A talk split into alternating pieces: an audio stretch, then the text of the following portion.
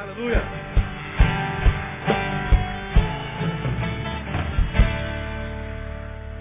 Aleluia. Pode sentar, irmão. Não se esqueça de anotar o nome dessa pessoa que está do seu lado. Você vai ser surpreendido. Salmo 46. Salmo de número 46. Esse salmo é um salmo muito conhecido da cristandade, porque é mais um salmo de promessa. Nós adoramos promessas. Ah, os versículos mais conhecidos da Bíblia são promessa. As músicas que fazem mais sucesso no Brasil são promessa. Ah, desde que eu sou garoto, a gente, quando existia culto doméstico, hoje nem tanto, a gente fazia culto doméstico com uma caixinha de promessa. Não tem caixinha de exortação, só tem caixinha de promessa. A gente gosta de promessa. Por isso o Salmo 46 é um dos salmos mais conhecidos da Bíblia, tem um dos versículos mais conhecidos, que é o versículo primeiro. Deus é o nosso refúgio e fortaleza, socorro bem presente na hora da angústia. Socorro bem presente na hora da angústia. Mas também tem um outro versículo muito conhecido que não pode ser lido sem que a gente entenda que ele esteja no mesmo contexto desse primeiro que nós acabamos de ler. Deus é o nosso refúgio, socorro bem presente na hora de angústia. Ah, sobretudo, o salmista está dizendo, hora da angústia é uma hora que faz parte do dia de qualquer ser humano. Mesmo que ele seja um salmista iluminado pelo Espírito Santo para escrever a palavra de Deus. Ele fala que Deus é o meu refúgio, minha fortaleza, é um socorro bem presente na hora da minha angústia. Ele está falando, eu sou um salmista, Deus revelou sua palavra pelo Espírito, a palavra que saiu da minha boca pelo Espírito foi registrada e foi reconhecida como palavra de Deus. A despeito disso, eu passo por momentos de angústias horríveis. Então, angústia faz parte da hora, de alguma hora do dia de qualquer um de nós. Isso a gente não pode esquecer jamais. A gente não ouve isso o tempo inteiro, a gente ouve que sempre vitória, vitória, vitória, só vitória, só vitória. Mentira. Quando você só vitória, mentira. Nada disso. Tá fugindo da realidade. Não é só vitória. Tem derrota dessa na nossa agenda. Um monte de sentimento que a gente não gostaria de ter e tem. Então o salmista não tem problema em dizer, olha, eu passo por angústia. Agora foi lá na angústia que eu descobri que Deus é o meu refúgio e fortaleza, um socorro bem presente. Portanto, minha angústia não é problema nenhum. Desde que Deus tenha acesso a mim na angústia. O problema é quando a gente é angustiado, se transforma em alguém, ou vive uma qualidade de vida, na qual Deus não pode agir. Quando nós estamos aqui celebrando tá tudo certinho, a gente está cantando, adorando, mas quando a angústia vem, parece que alguma coisa acontece com alguns de nós, que a gente se deforma, se diminui, que aquele que é refúgio e fortaleza, socorro bem presente, não pode entrar na angústia. Não há adoração lá. Deus procura o que, que é? Adoradores. Agora, alguma coisa acontece com muitos cristãos que quando chega a angústia, a adoração acaba. Deus está passeando procurando adoradores no meio daquele vulco-vulco, daquela angústia, não acha adoração. Ele está procurando adoradores Aí na angústia, ele não se torna Deus presente, nem refúgio, nem fortaleza. E a gente diz, Deus esqueceu de mim, Deus me abandonou. Nada a ver. Deus não tem amnésia, Deus não é retardado. Irmão. Quem esquece sou eu. Quem esquece é você. Deus não. A gente que vai envelhecendo vai perdendo memória, não é verdade? Deus não. Deus não pode esquecer. Agora, alguma coisa acontece com o ser humano, no tempo da angústia, que quando o socorro que não é presente é bem presente, porque você sabe que a gente pode estar na presença de alguém e ver esse alguém se ferrando e a gente não fazer nada. Eu estou lá presente, só sou testemunho ocular, mas um inútil. Aí ele esteve presente, esteve, mas não adiantou de nada. Agora o Salmo não, ele é bem presente, ele é uma presença que libera o bem. Ele é uma presença que se manifesta. Ele não é só uma testemunha ocular, ele é salvador. Ele é diferente. Então ele é um Deus que é refúgio, fortaleza, bem presente no tempo da angústia. A angústia fazem parte. Agora, por que muitas vezes ele não pode livrar muitos de nós da angústia? Por que, que ele não pode ser socorro, refúgio, fortaleza? Porque a gente desvincula o versículo 10 do versículo 1. Veja o que está escrito no versículo 10. O mesmo cara que é usado pelo Espírito Santo para dizer Deus é refúgio fortaleza, socorro para da angústia, é o mesmo cara que diz, aquietai-vos e sabei que eu sou Deus. Sou exaltado entre as nações, sou exaltado na. Então, o mesmo cara que diz, Deus é o meu, nosso socorro, refúgio e fortaleza, socorro presente na angústia, é o mesmo cara que diz, aquietai-vos e sabei. Sabei o quê? Que eu sou Deus. Deus usa a boca do mesmo indivíduo. Agora, a gente quer o socorro dele, a gente quer o refúgio dele, a fortaleza dele, a presença dele na hora da angústia. Agora responda para si. Quando a angústia vem, quando o contraditório chega, quando o fracasso alcança, quando a dor aperta, o beliscão da vida vem na orelha. Qual é a nossa tendência? Aquietar? Ou gritar e falar besteira? Murmurar? Blasfemar? Qual é a tendência que a dor gera em nós? Porque a dor é instintiva. Se você está é, é, é, tá andando na rua, como eu digo sempre, está tá de, de havaiana, você está feliz da vida, está indo tudo bem, mas daqui a pouco você não viu a pedra, bate com o dedinho, é sempre o dedinho, não é verdade? E geralmente o dedinho está machucado. Você está com o pé machucado. Foi para o trem, se alguém pisar no teu pé, em qual dedo vão pisar? No machucado, na unha encravada. É sempre assim. Você está com o joelho ralado, está andando em casa, se bater na quina da mesa de centro, qual o joelho que vai bater? É o machucado. Aí quando bate, tum, você não estava esperando aquela dor, tum! Qual é a palavra que vem na boca? Um glória a Deus ou um.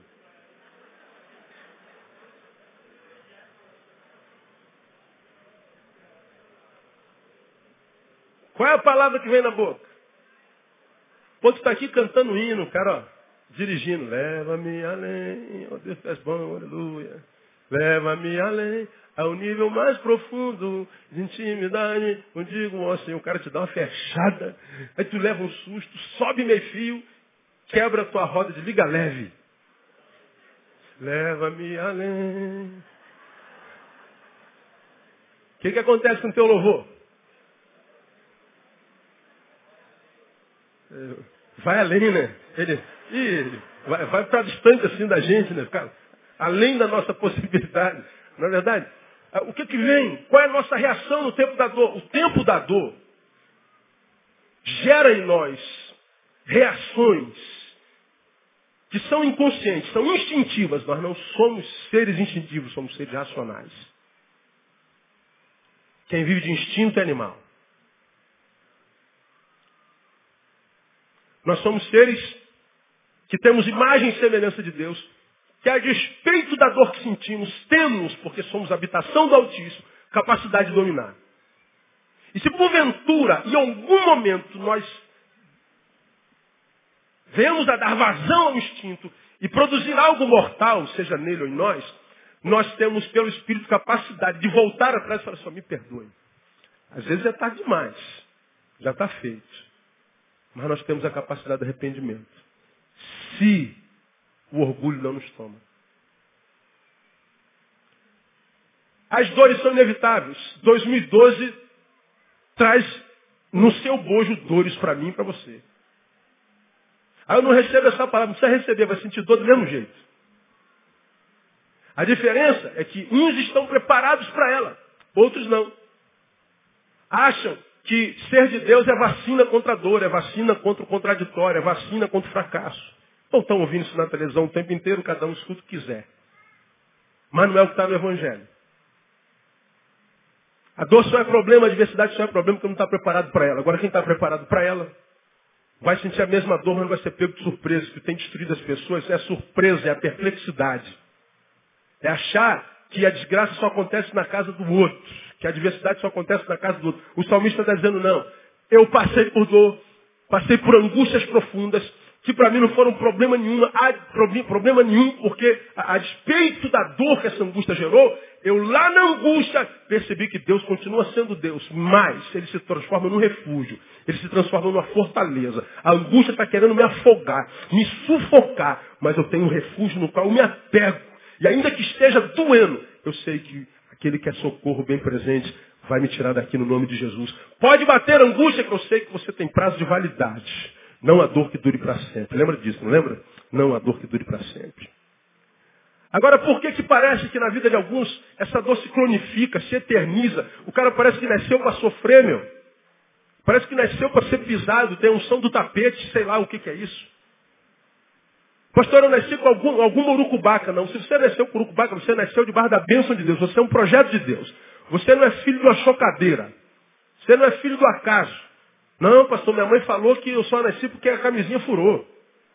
Não, isso é tua mãe que pensa. Agora, quem foi que furou aquela camisinha? Pode ter sido Deus, olha aí.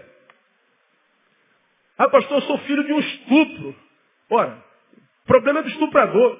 Se Deus não quisesse que você não nascesse, ele conteria aquele espermatozoide que você era tentando entrar no útero. Mas Deus não permitiu que você nascesse? Bom, se você nasceu, você está debaixo da promessa. Eis que eu sei os planos que eu tenho para vós.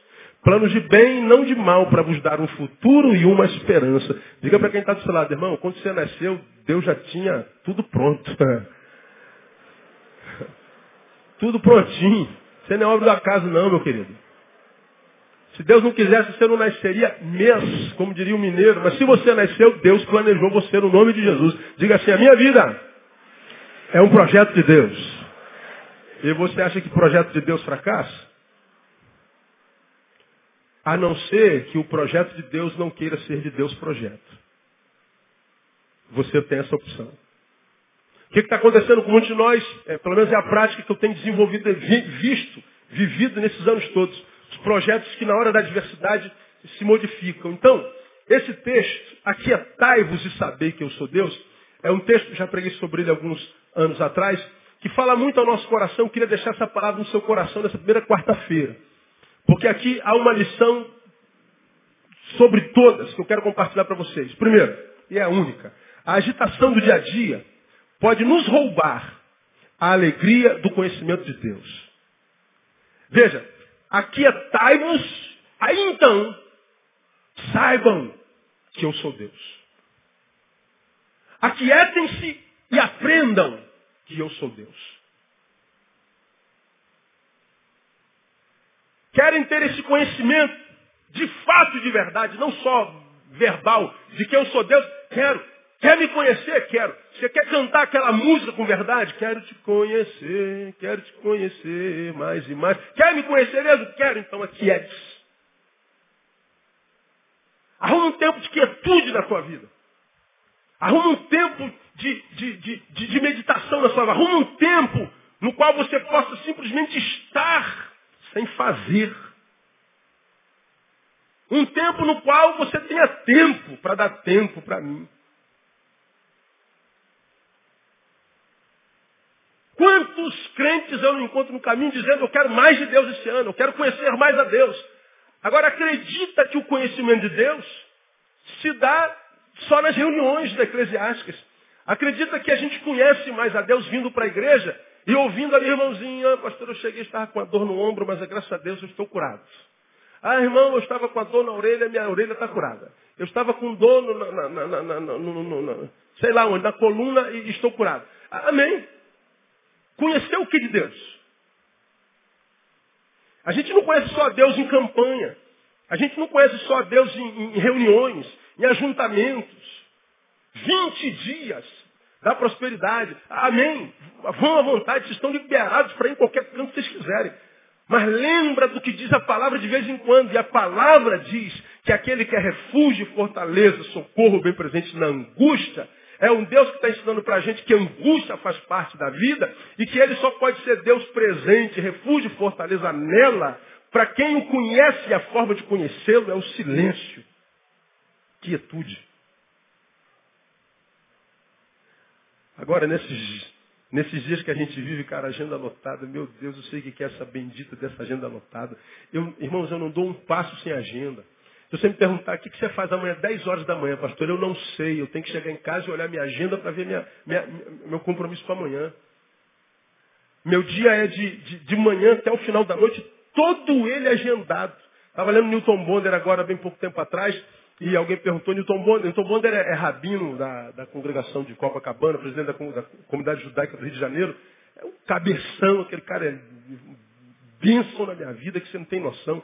Escreveu um, um, Tantos livros, um, um dos quais mudaram a minha vida, salvou a minha vida, aquele homem. E me tornei um leitor compulsivo dele. E perguntaram para ele qual é, qual, qual é a, a, a maior dificuldade de ser um rabino, de ser um sacerdote. Ele falou assim, são nossas agendas. O camarada não entendeu porque quem é que não tem uma agenda lotada? Todo executivo tem, todo médico tem, todo arquiteto, todo bom profissional, todo bom ferreiro, todo bom, eh, toda boa esteticista, todo mundo tem agenda lotada. Mas por que agenda? Porque ele falou assim, nós trabalhamos com gente. Gente é vida. E a vida é dinâmica. Então há necessidade o tempo inteiro. E para que a gente possa fazer por algum tempo, a gente tem que agendar tudo. E qual é o problema da agenda? Ele diria para o repórter. Porque quando a gente faz uma agenda, por exemplo, de um ano, nós arrancamos do nosso ano a possibilidade da surpresa. A gente não pode ser surpreendido mais. O que, que, vai acontecer em março na tua vida? Eu já sei, está tudo agendadinho. O que, que vai acontecer na tua vida na sexta-feira à noite? Eu já sei, já está agendado. A gente perde a graça da surpresa. Sei lá, de um amigo a parar na porta e falar assim, pastor, entra aí. Está indo para onde? Não, se for amigo, não vai me chamar de pastor. Nenhum entra aí. Né? Aí vai, vai para onde? Não sei. Vamos pegar a estrada. Para fazer isso, certamente seria um parceiro de moto. Né? Aí a preta subiria na garupa e o parceiro com a, com a, preta dele, com a loura dele, com a ruiva dele, com a vermelha dele, sei lá, na garupa. E vamos pegar a estrada. E pega a estrada sem rumo. A gente vai na sexta, volta só na segunda. Pô, essas coisas dão vida na vida que vocês não têm noção. Isso é chutar um balde momentâneo. Você chuta o balde, vai, depois volta a segunda, pega o balde e bota no lugar. Quem é que não tem vontade de chutar balde todo dia? Não é verdade? Mas aí o parceiro diga, pega a moto, vamos rodar. Não, eu tenho um casamento para fazer, eu tenho um batismo para fazer, eu tenho cinco pessoas agendadas para aconselhamento e tem uma conferência. Vai lá. Aí só ouço o barulho da moto do cara indo embora. Eu falei, que inveja, Jesus, estou pecando, da por cima. A vida ela é muito agitada.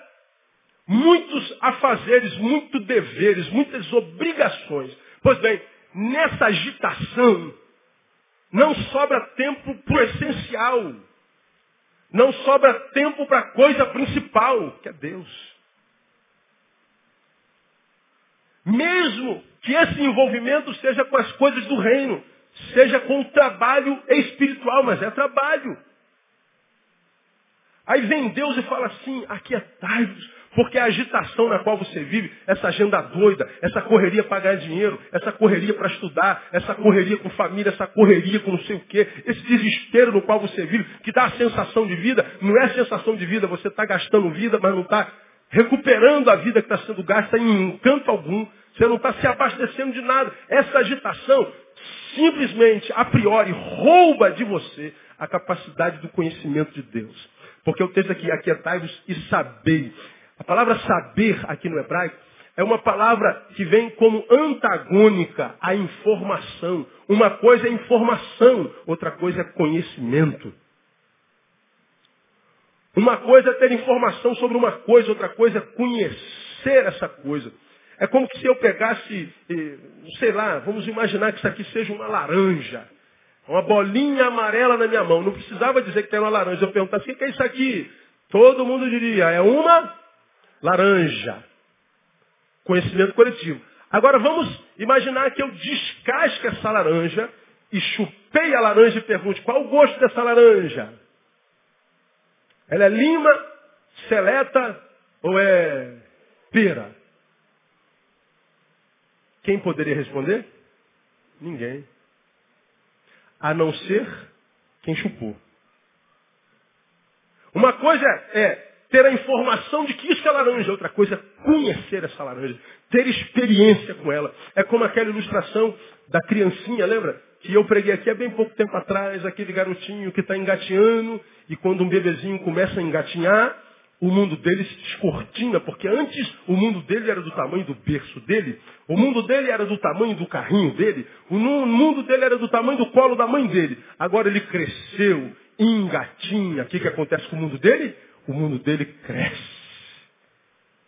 E ele começa a explorar a sala da casa dele, aquela sala enorme de dois por dois, que gigantesca, meu Deus, esse mundo cresceu. E ele descobre que naquela sala tem paredes, naquela parede tem dois buraquinhos assim, ó, na altura dele, assim, de joelho.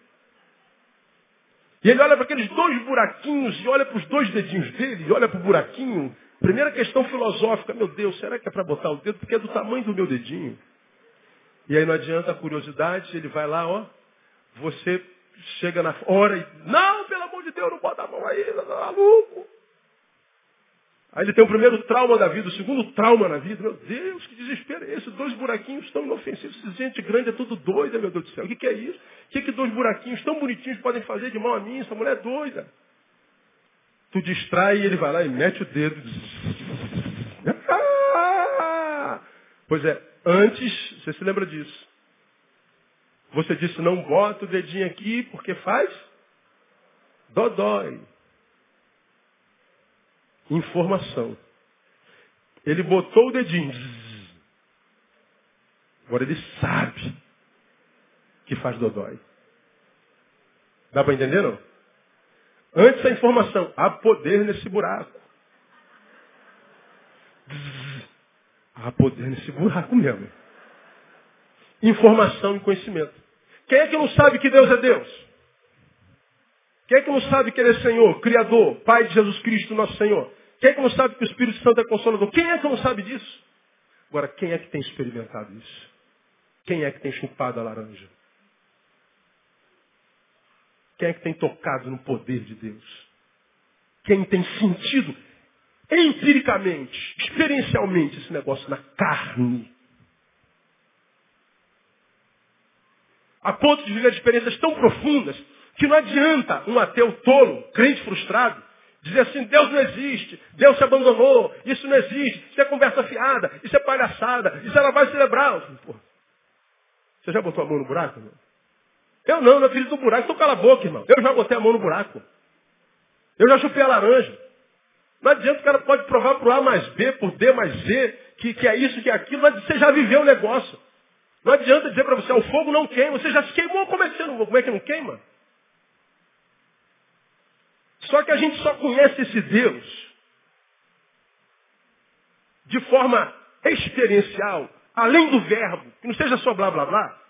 Não é na agitação, não é no culto todo dia, não é na campanha todo dia, não é no fogo, não é lutando contra o diabo. Esse aquietando. É a arte da quietude. Aí nós fugimos para o Salmo 119, 165, sabe não? Muita paz tem os que amam a tua lei e não há nada que os faça tropeçar. Muita paz tem os que amam a tua lei. A gente só ama o que conhece. Ele está falando e se referindo ao mesmo autor das pessoas que conheceram a Deus e conhecem a sua lei, e praticam a sua lei. E ele diz, muita paz tem, a despeito das angústias. As angústias fazem parte. Nossa pobreza espiritual, portanto, tem mais a ver ou tem a ver não só com ataques malignos, mas sobretudo com a má administração de nosso tempo, com a má administração de nossas emoções. O texto está dizendo, aquietai-vos. Ora, para me aquietar, eu tenho que administrar melhor a minha agenda. Eu tenho que administrar, melhor os meus valores. Eu tenho que administrar melhor uh, o que eu desejo. Então eu tenho que ser o senhor do meu tempo. Sendo senhor do meu tempo, eu passo a ser senhor das minhas emoções. Consigo me aquietar. Se eu consigo me aquietar, me aquietar, eu começo a conhecer Deus. Irmão, eu vou dizer uma coisa para você. Deus quer muito ser conhecido por vocês. Preguei alguns anos atrás, anos atrás, meses atrás, dizendo que Deus é um Deus facinho, facinho. Deus fácil. Um Deus que dá mole para gente. Um Deus que dá bola para a gente. Um Deus apaixonado por nós. Um Deus que nos criou não para servi-lo, mas para que fôssemos companhia. Um Deus que criou milhões de pessoas não para serem servos, mas para serem amigos. É um Deus de relacionamento. Agora, amizade e relacionamento só se mantém com presença. Pode ser o amor mais maravilhoso do universo. Mas se ele for morar em Manaus e você permanecer aqui, vocês vão ficar apaixonados por alguns meses trocando e-mail, trocando torpedo. Mas o tempo vai corroer esse sentimento. Porque o amor pressupõe presença. O amor pressupõe intimidade. Portanto, para eu ter intimidade com Deus, eu preciso estar na presença de Deus. Para estar na presença de Deus e conhecê-lo, eu preciso de quietude. Nós precisamos reavaliar a forma como nós estamos vivendo. Olha, essa palavra é para mim. Diante disso, irmãos, eu queria propor a vocês algumas propostas para 2012. Ah, sugestões. Domingo que vem, eu estou colocando no boletim da nossa igreja sugestões para 2012, do meu amigo Ed Renekiewicz. E o Ed é o maior cabeção do Brasil. Talvez perca só para um ou dois no Brasil. Eu achei maravilhoso. Quando eu li, eu liguei para ele na hora. Meu brother, tu é um cabeção mesmo, né, cara? E eu quero dizer que eu li as tuas sugestões e vou trabalhar para praticá-las. Estou publicando no domingo que vem no boletim e o meu sermão de domingo vai ser a sugestão do Ed. Vamos ler juntos. Mas hoje, ah, eu que não sou tão cabeção assim, não vou dizer nada novo, eu só vou relembrar o óbvio. Sugestões para quem pretende fazer de 2012, a despeito das angústias que nele estão contidas, um 2012 gostoso. Um 2012 que vale a pena. Um 2012 contrário da profecia maia, que diz que esse é o ano do fim. Eu quero profetizar, esse vai ser o ano de muitos começos na tua vida, no nome de Jesus. É um ano onde muitas coisas vão nascer em você e que comece pela fome e pela palavra, como nós começamos o culto nessa noite. Não pensa no fim, não. Pensa em, em, em, em começos. Não pensa na morte, pensa no nascimento. Você vai ver o que vai acontecer no nome de Jesus. Então, algumas sugestões. Primeira, não abra mão de um tempo bendito durante o teu dia. Não abra mão de um tempo bendito no teu dia. De onde eu tirei esse tempo bendito? Eu tirei de uma música que tem no cantor cristão, e a maioria de vocês não conhece, a gente não canta cantor cristão aqui quase nunca, ou nunca, que era um hino que a gente cantava sempre nos cultos de orações. Culto de oração, Igreja Batista é vazio, não tem ninguém. Aí dá até para todo mundo fazer pedido tal, é, é, diferente daqui, pela misericórdia de Deus. Aí nós cantávamos uma música, quem se lembra canta comigo. Bendita hora de oração, produna Paz ao coração e sobrepuja toda dor, trazendo auxílio do Senhor.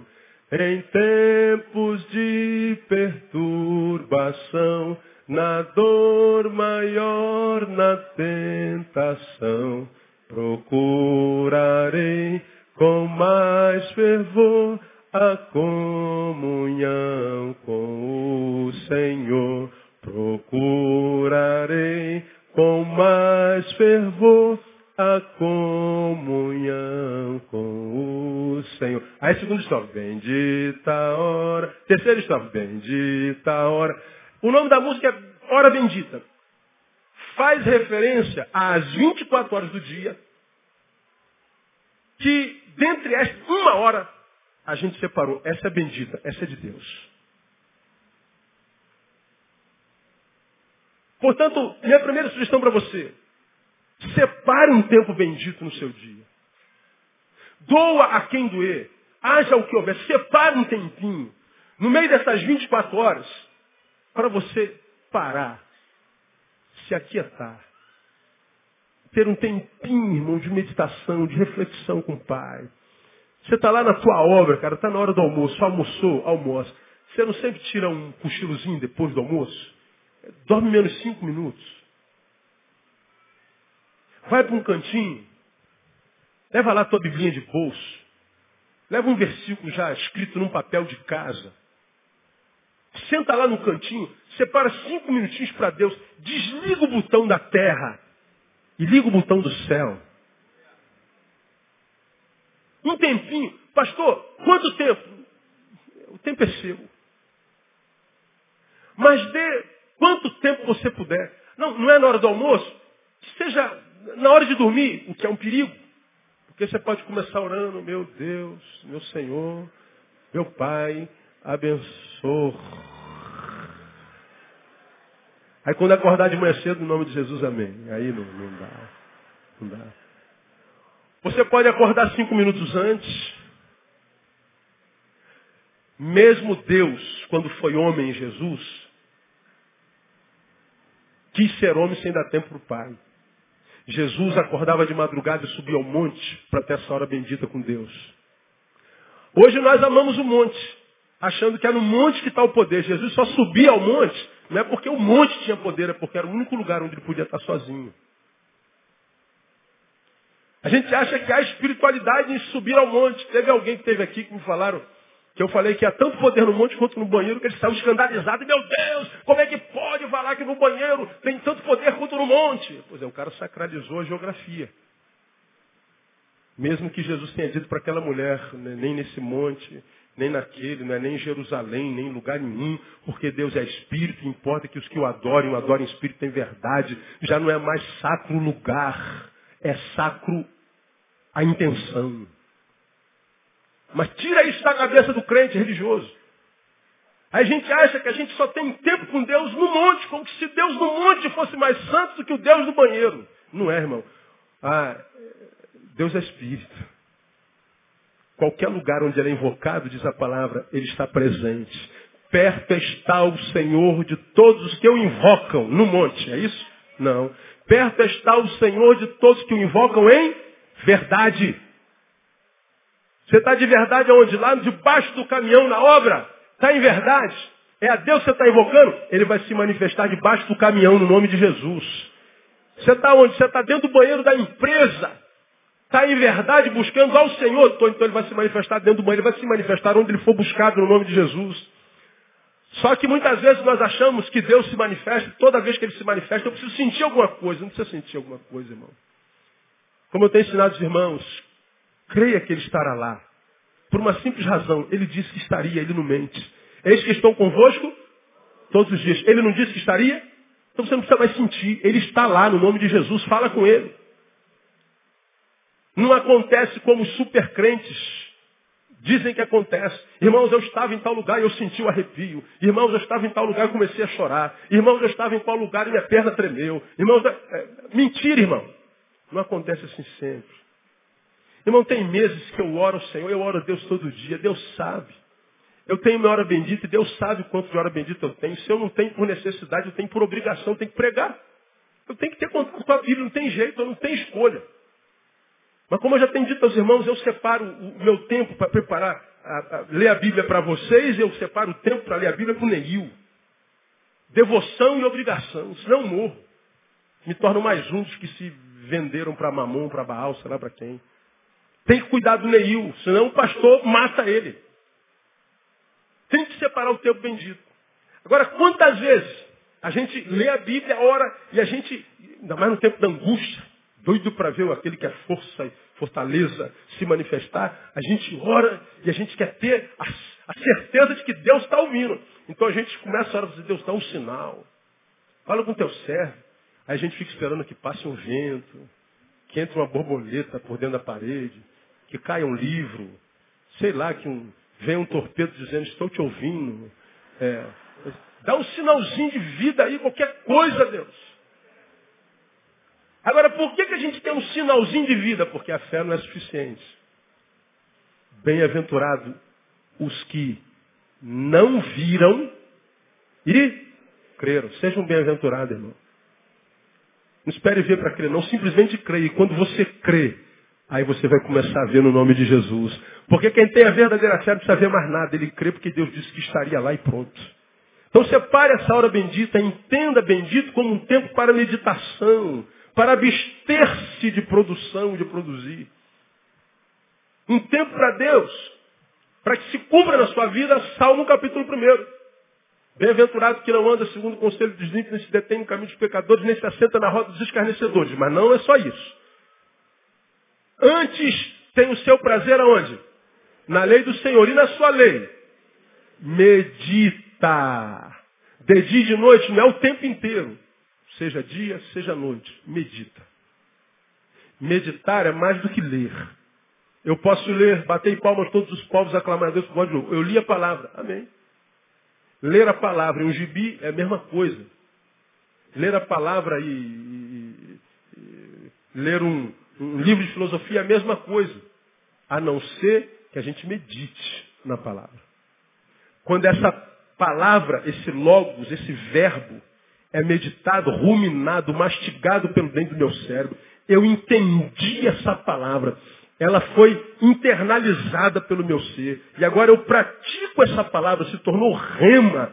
Ele está dizendo, quando você medita, porque tem tempo para ela, aí você será como uma árvore plantada junto aos ribeiros de água, que dá o seu fruto na estação própria. E tudo quanto fizer, conclua, prosperará. Porque na lei medita. Não lê a Bíblia, medita.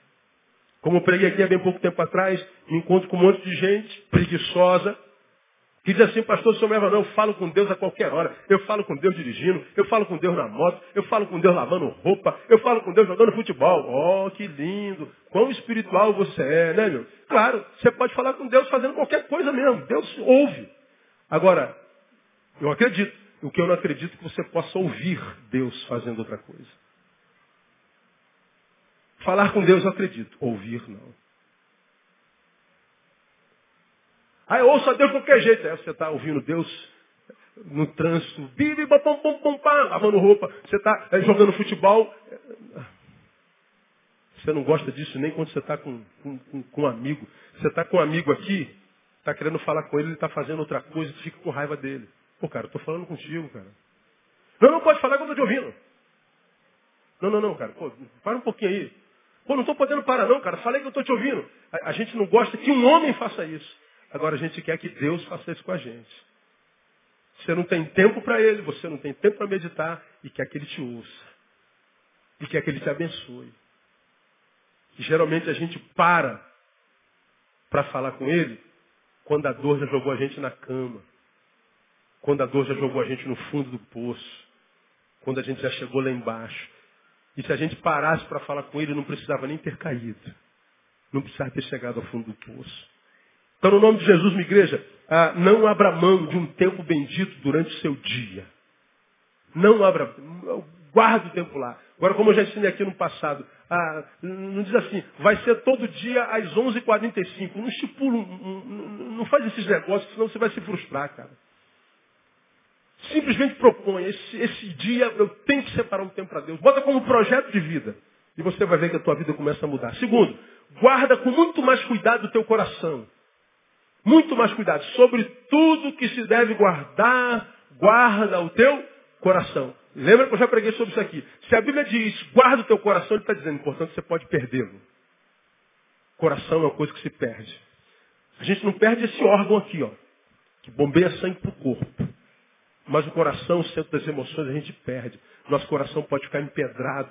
Nosso coração pode ficar ateizado. Nosso coração pode ficar amargurado. E por que, que eu não posso perder meu coração? Por que, que, que o, o, o, o autor diz, sobre tudo, guarda tudo, mas sobre tudo, guarda teu coração. Por quê? Porque dele procedem as fontes da vida. A vida que você vai viver vai emanar do teu coração. As águas que você beberá na tua vida vão emanar do coração. Por isso ele está dizendo, guarda teu coração mais do que a mente. Guarda teu coração mais do que a tua saúde. Guarda teu coração mais que tudo. Agora, guardar o coração de quê? Sugiro, das más conversações, por exemplo. Abre a tua Bíblia aí. Tito capítulo 2. É como eu entendo o nosso coração se contamina. Tito capítulo 2. Depois de 2 Timóteo e antes de, de, de, de Hebreus. Filemão.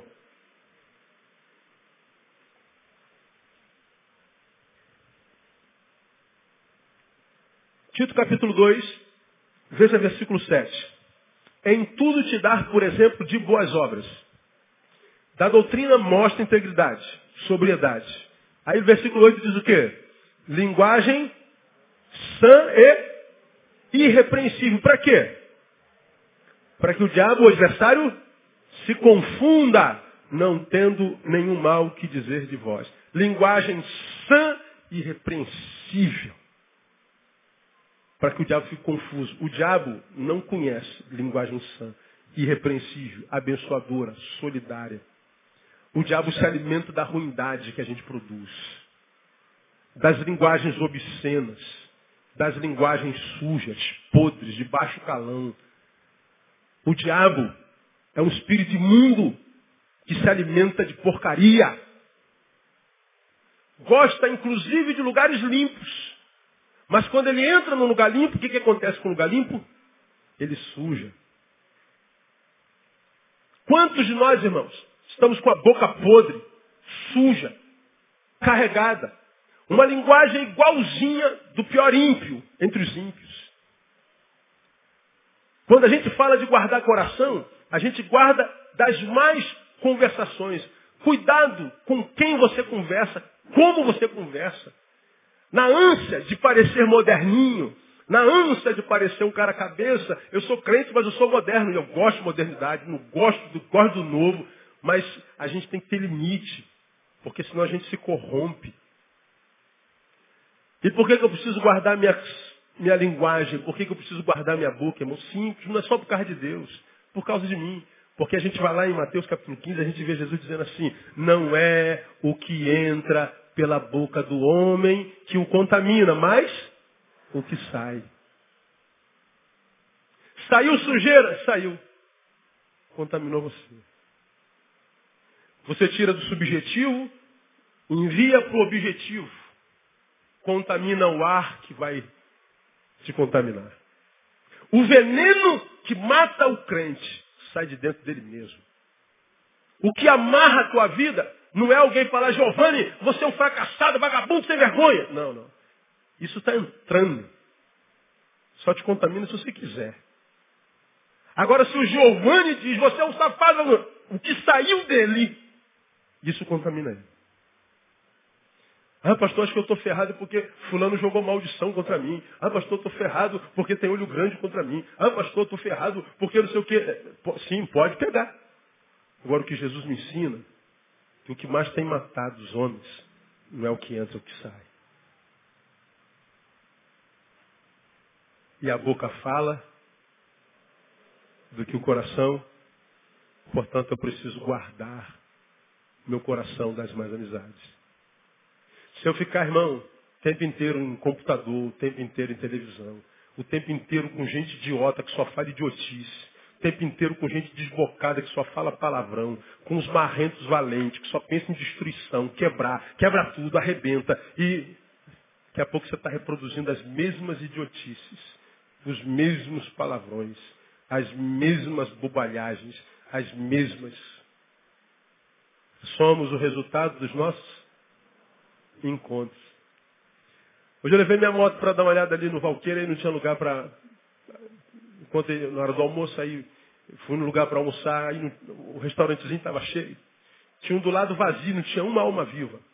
Self-service, sem peso. Oito reais. Ninguém. Aí eu olhei para outro restaurantezinho, é, é, é, à la carte. 8,50, mais caro e cheio. Não tinha mesa para sentar. Eu falei, pô, Está vendo aqui? Aí eu fui lá, dei uma olhada de fora, fui para o outro lado da rua, olhei lá dentro do outro lado, o mais bonitinho tudo. Falei, rapaz, eu não vou comer aqui não, sozinho. Eu vou vir para cá. Aí quando eu vim para cá, eu vi que a comida era muito boa, não tinha lugar para sentar. Aí tinha dois caras duas mesas, podia sentar um de frente o outro, sentou um em cada mesa. E ficou duas cadeiras lá de cavalo. Aí, aí bro, senta aqui. Pode sentar aqui. Eu falei, ah, obrigado, eu sentei. Aí os dois conversando. Meu Deus do céu. Cada dez palavras, doze era palavrão.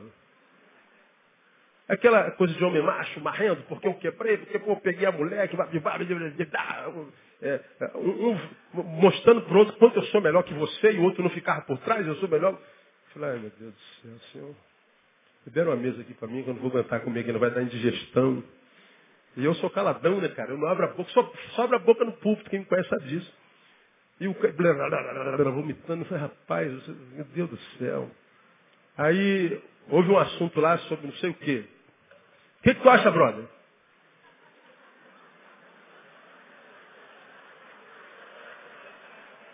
Aí eu falei, me deixa quieto, rapaz, me deixa quieto, deixa eu comer. Só que a comida não tinha chegado ainda. Aí o assunto era mulher. Aí eu falei, eu discordo, brother. Eu acho que a gente precisa só de uma. Ah, eu sou casado há 23 anos. Eu não conheço outra. O quê? Tu come a mesma mulher há 23 anos? Segunda vez na minha vida que eu ouço isso. Segunda vez. Segunda vez. Aí eu falei, há 23 anos. Espero comer mais uns 50. Agora, como minha mulher não é só uma vagina, retiro da mulher, que é completa, muito mais do que tesão, brother. Agora vocês já devem ter comido um montão, mas estão sempre com fome, não estão? Vocês não se saciam nunca, não é verdade? É que está a diferença. Que alimenta um homem não é uma mulher. Porque um homem não é só um macho, é um ser humano. Um ser humano, um ser humano não tem só pênis no corpo. O ser humano tem coração, tem cérebro. E uma mulher, quando é tratada como uma mulher e você a ama, ela vai lhe dar a vagina, ela vai alimentar teu coração, vai alimentar teu cérebro, vai fazer comida para você, vai lavar tua roupa, vai passear com você. E quando você acha essa mulher, todas as outras inexistem. Aí ele falou assim, ah, tu acredita nisso, brother? Pô, brother. Você também acredita.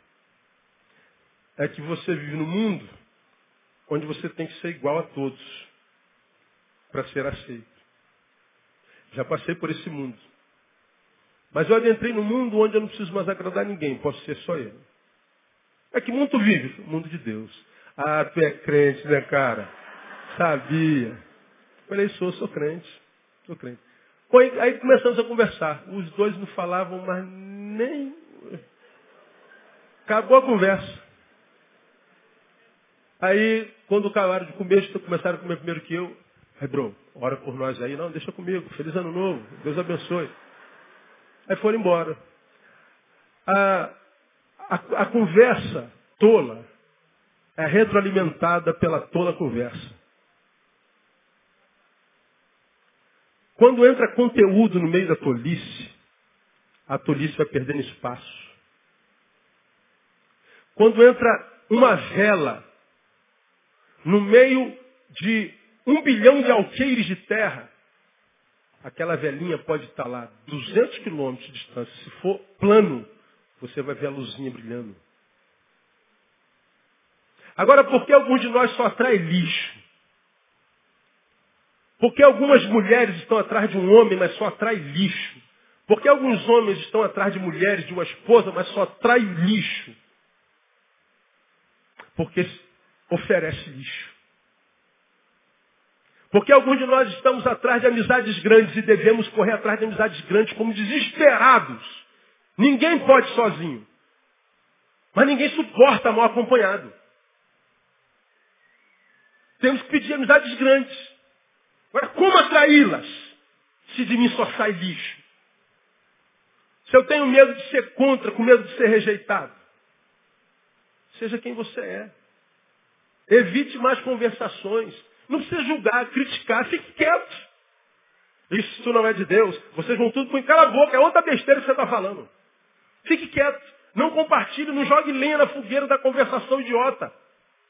Cesse a fofoca, cesse a maledicência. Se é um ciclo de maledicência, quando chegar em você, que ela caia por terra. Não dê vazão a ela.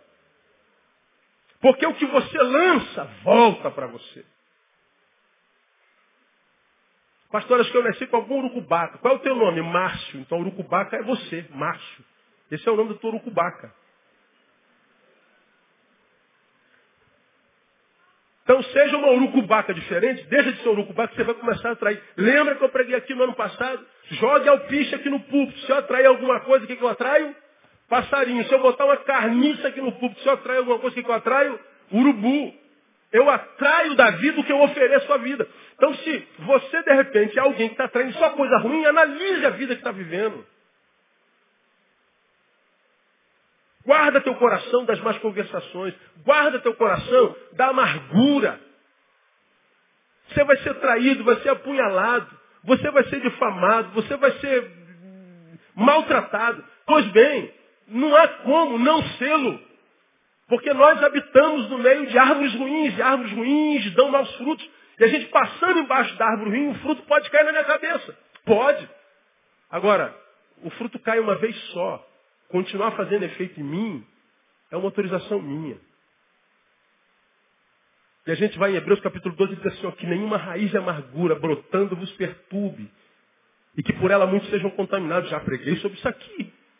Que nenhuma raiz de amargura brotando vos perturbe. Já falei para os irmãos, a amargura é uma desgraça. Ela se aloja como um bichinho de estimação no nosso coração. E ela vai regendo o nosso pensamento. A gente não para de pensar na ofensa. A gente não para de pensar na traição. A gente acaba dormindo com a voz, com algoz, acordando com algoz, dormindo. Libere esse desgraçado e vai viver a tua vida. Fica no prejuízo e pronto, deixa embora. Entrega na mão de Deus. Vai dormir. Porque você precisa acordar amanhã de manhã e trabalhar. Beijar seus filhos, beijar sua esposa, levar sua empresa para frente, estudar para a prova que você vai fazer em fevereiro. Agora, se a amargura, a gente não luta contra ela, a gente leva o algoz para a cama. O cara já está feito, acabou, não há mais nada. Escolha liberar. Escolha liberar teu coração. Porque a amargura é, eu expliquei para vocês naquele sermão, a graça de Deus é a chuva, a amargura é o guarda-chuva. A graça de Deus continua caindo, é ininterrupta. Por onde você vai, você vê a graça de Deus molhando ao redor, ela só não cai em você. Porque quando a raiz de amargura brota, ela perturba a gente e nos priva da graça de Deus. Está lá, Romanos capítulo 12, versículo 15. Então a gente tem que se livrar dessa bendita, dessa maldita, dessa amargura. Como nós estudamos semana passada, nove meses, ano passado, nove meses. Irai-vos, mas não pequeis, não se ponha o sol sobre a vossa ira. Está com ira. Resolve o problema da ira e depois dorme. Porque se você dormir com ela, ela acorda contigo vai trabalhar contigo, vai para a faculdade contigo, vai fazer prova contigo, volta, dorme contigo de novo. Ela vira amiguinha de estimação. Não dorme com ira. Libera. Mas, pastor, não merecia aquilo. É verdade, você não merecia. Mas aconteceu? Aconteceu, libera. Ah, pastor, você não vai ficar assim, não. Deixa ficar assim, cara. O Senhor é quem diz, minha vingança eu retribuirei. Ele peleja por você. Fica parado, poste-se você verá o livramento do Senhor. Toma posse dessa palavra aí, irmão. Diga para quem está do seu lado, joga essa amargura no lixo aí, meu irmão.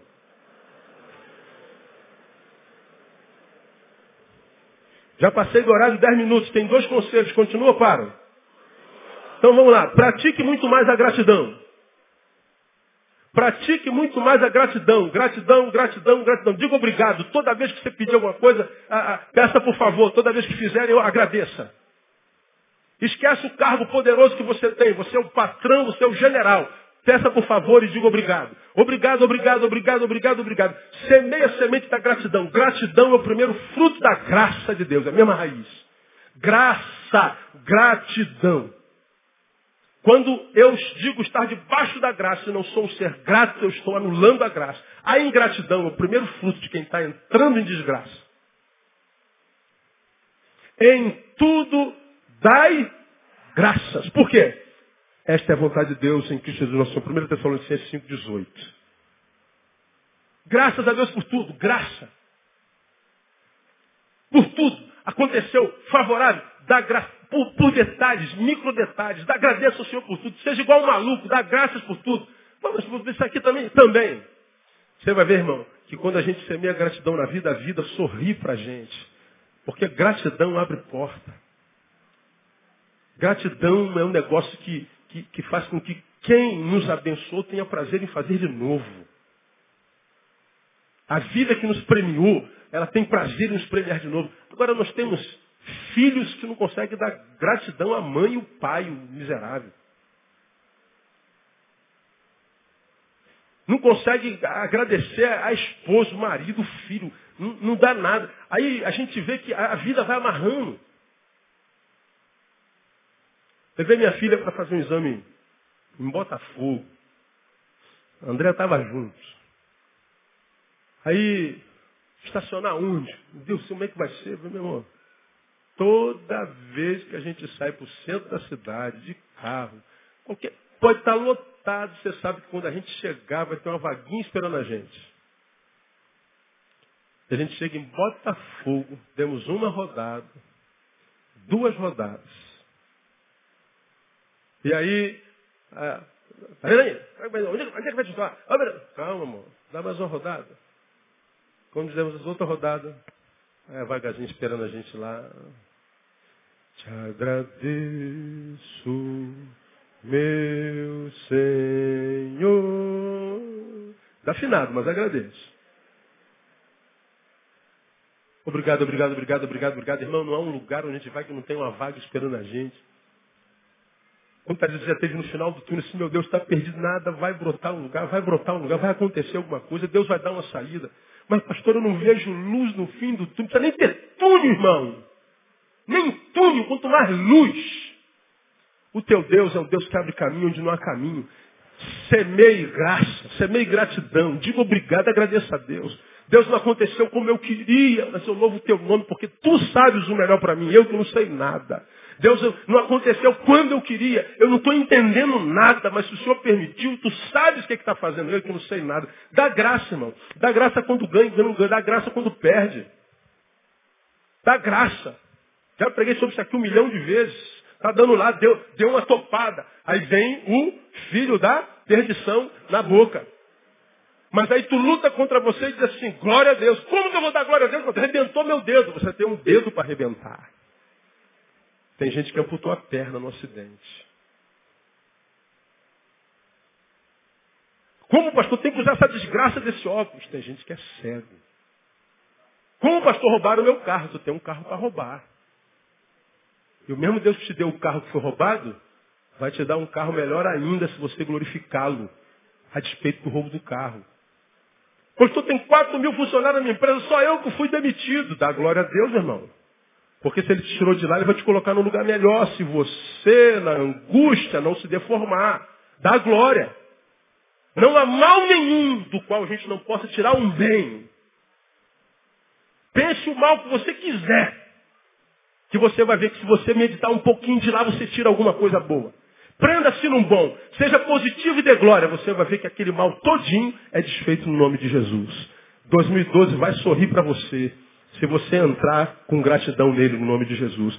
Termino, não abra mão da comunhão. Não abra mão da comunhão. Você vai ver, como eu falei, no início do ano você vai ver gente que não acaba mais na nossa igreja. No final do ano você vai ver que grande parte desse cara pelo caminho.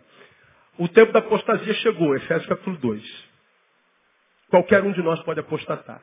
Eu já não me escandalizo com mais nada, irmão. Ah, pastor fulano, é gente se a gente é passivo de cair. Se a gente é passivo de tentação. E como nós vivemos num período filosoficamente chamado de período estético, o que vale é o que a gente vê. O que vale é o que a gente toca, é a aparência. Os valores mensuráveis, ou melhor, não mensuráveis, como amizade, honra, gratidão, santidade, nada disso tem mais valor. A não ser para a minoria. Só que ser minoria no Brasil é complicado demais. Escolha fazer parte da minoria, irmão. Porque ainda que os escolhidos sejam como os grãos da areia do mar, apenas o remanescente será salvo. Muitos são chamados, mas poucos os escolhidos. Por isso não abra mão da comunhão. Não abra mão da comunhão não só do domingo, do da grande congregação, mas comunhão com gente de Deus. Comunhão de gente que possa pegar na tua mão e falar assim, não faça isso, a palavra de Deus diz isso.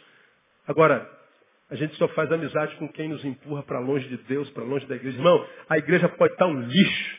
A igreja evangélica pode estar uma porcaria. A igreja evangélica pode estar mamonizada, virou um grande negócio. A igreja pode estar podre, a liderança, eu sei que está mesmo.